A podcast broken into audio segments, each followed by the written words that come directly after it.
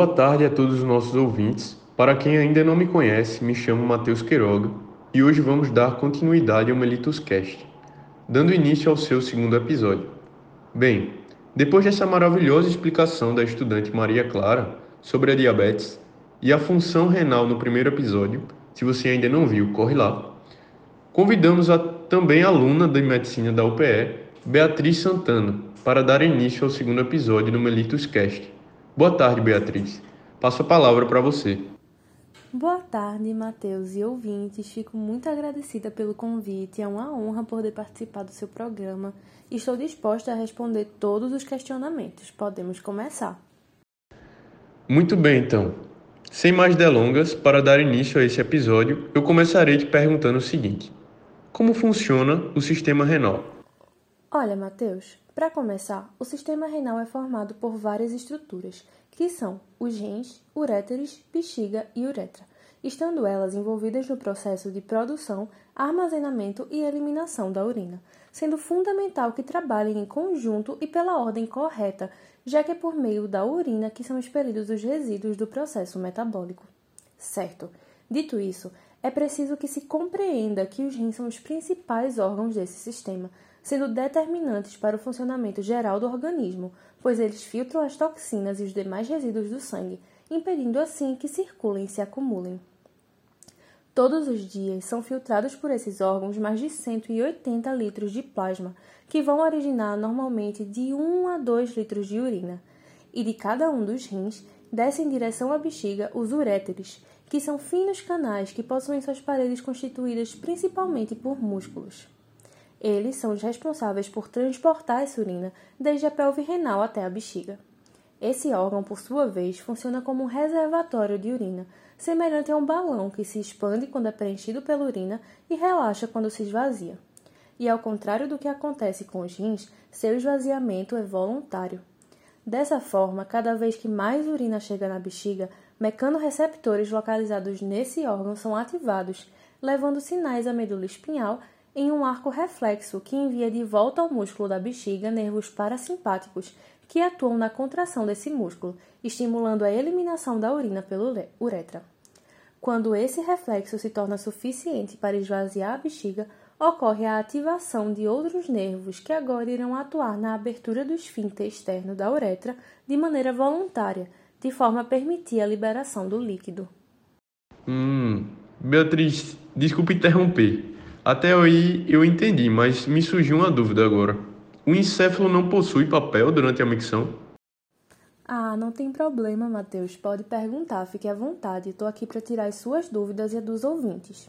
Enfim, o encéfalo tem sim grande importância durante a micção. Ele possui papel na inibição ou na facilitação desse reflexo, através de centros no tronco encefálico e principalmente centros inibitórios no córtex cerebral. Eles exercem, assim, o controle final sobre o reflexo da micção. Respondi a sua pergunta? Ah, agora eu entendi. É claro, Beatriz, respondeu muito bem, obrigado.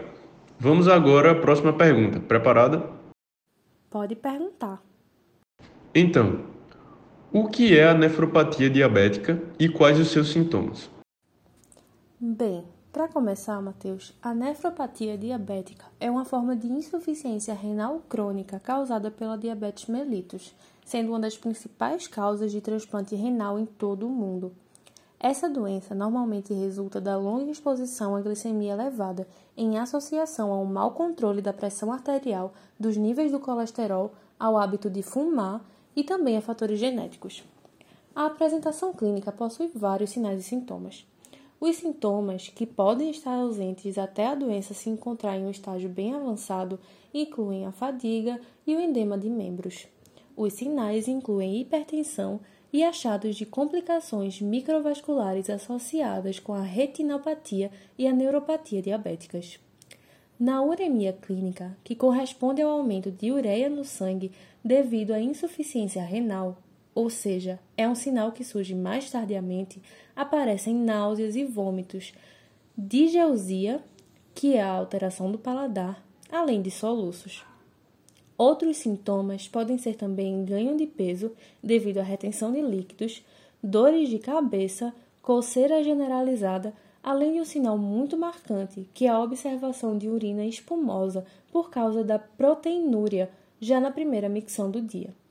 É importante destacar também que, uma vez instalada, se não tratada, a doença tende a ter um curso progressivo, levando à piora progressiva da função renal, com a necessidade eventual de terapia renal substitutiva.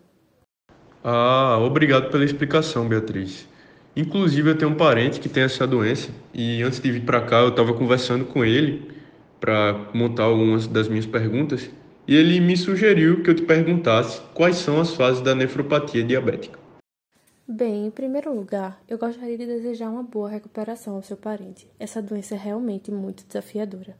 Mas, dando continuidade à pergunta, a nefropatia diabética pode ser dividida em três fases: a de hiperfiltração, a de microalbuminúria e a de macroalbuminúria. Essas três fases apresentam sinais clínicos distintos, além de terem um potencial de reversão diferentes. Falarei aqui, em ordem, sobre as três, então é bom prestar atenção, porque eu vou falar alguns nomes difíceis.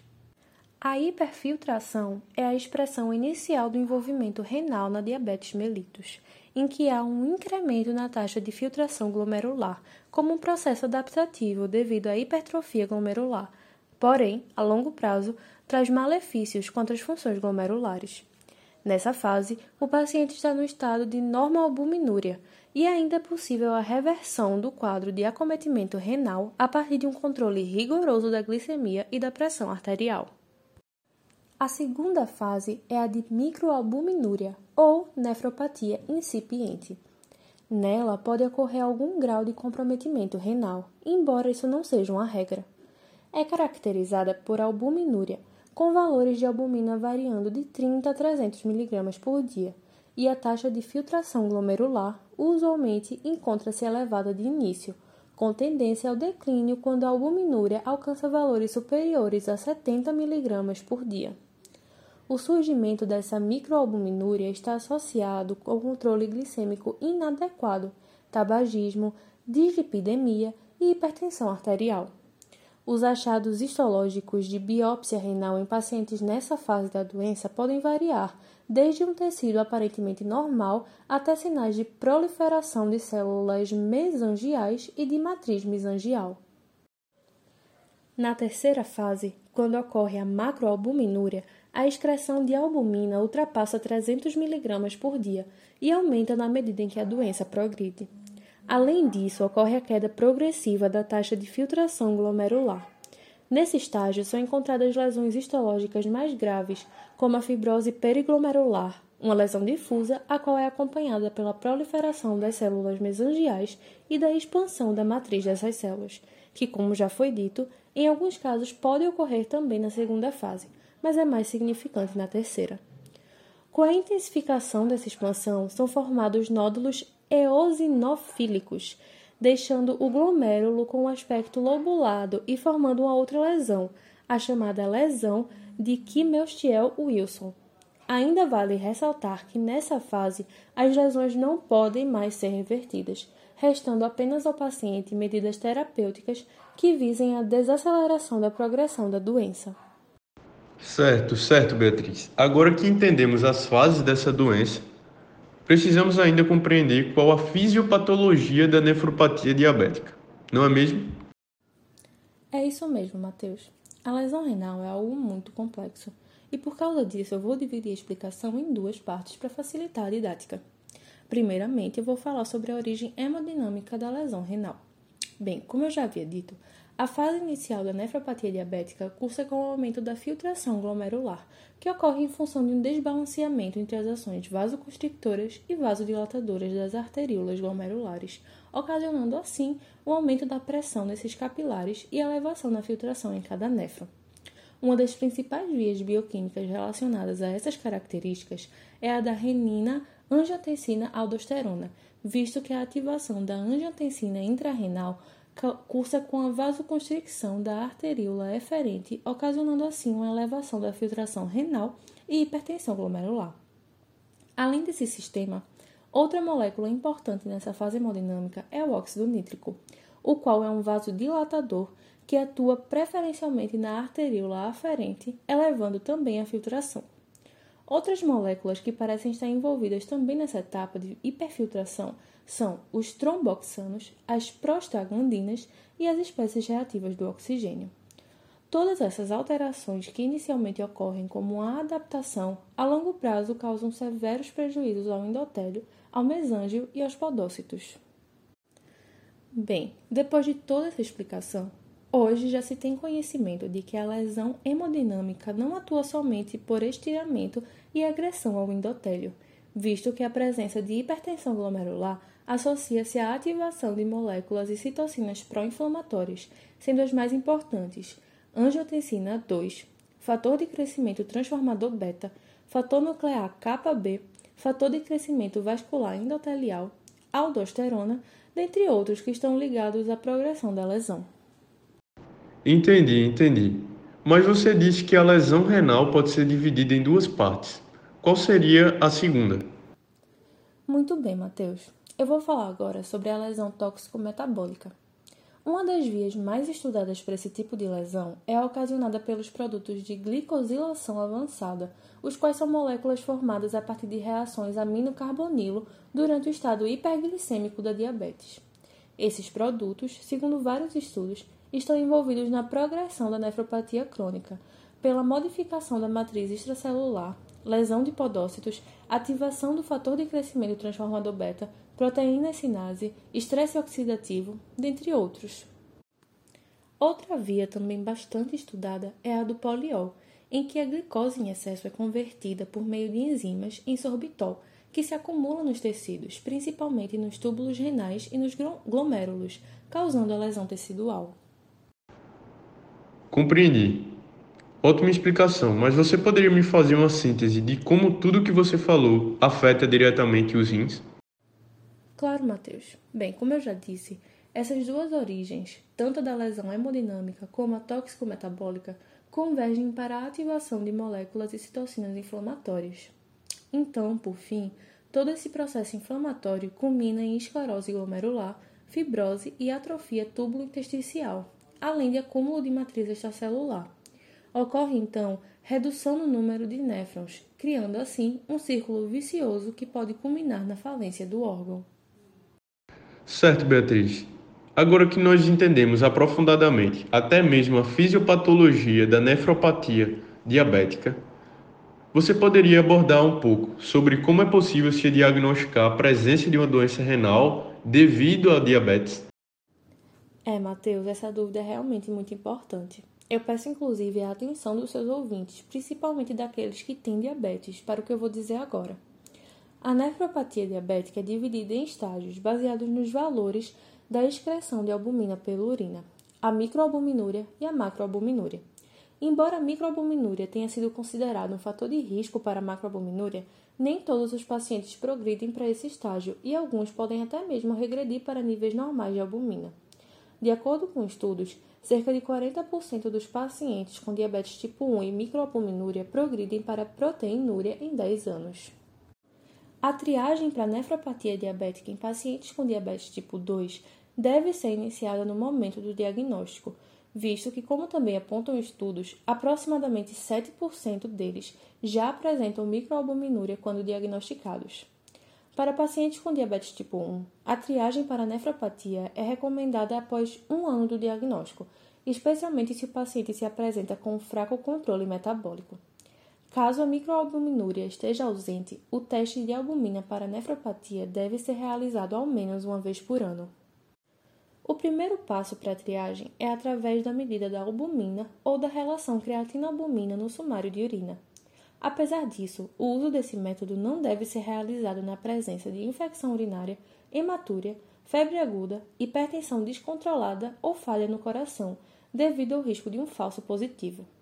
Outra forma para a medição da albumina é através de imunoensaio, porém recentemente foi visto que esse tipo de exame não detecta uma fração não reativa da albumina. Apesar das medidas de albumina serem a principal forma de diagnóstico para nefropatia diabética, alguns pacientes com diabetes tipo 1 e 2 que possuem diminuição na filtração glomerular na presença de níveis normais de albumina. Nos pacientes com diabetes tipo 1, isso parece ser mais comum entre pacientes há muito tempo com diabetes, hipertensão e ou retinopatia. Para os pacientes com diabetes tipo 2, ocorre diminuição da filtração glomerular em um terço deles na ausência de albuminúria. A filtração glomerular pode ser medida por algumas técnicas, como clearance de inulina e, mais comumente utilizada, o clearance de creatina. Logo, podemos concluir que a medição de filtração glomerular deve ser feita rotineiramente em conjunto com a dosagem de albumina. E como já foi dito, nem todos os pacientes diabéticos que desenvolvem insuficiência renal crônica possuem a presença de albuminúria no exame de urina.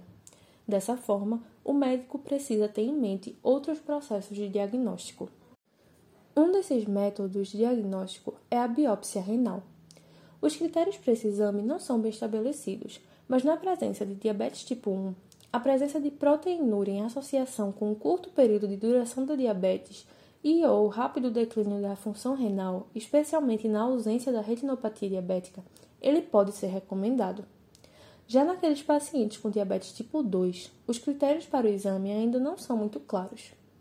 Por fim, neste exame, podemos identificar lesões glomerulares, que são caracterizadas principalmente por expansão mesangial difusa e nodular, além de espessamento da membrana basal glomerular.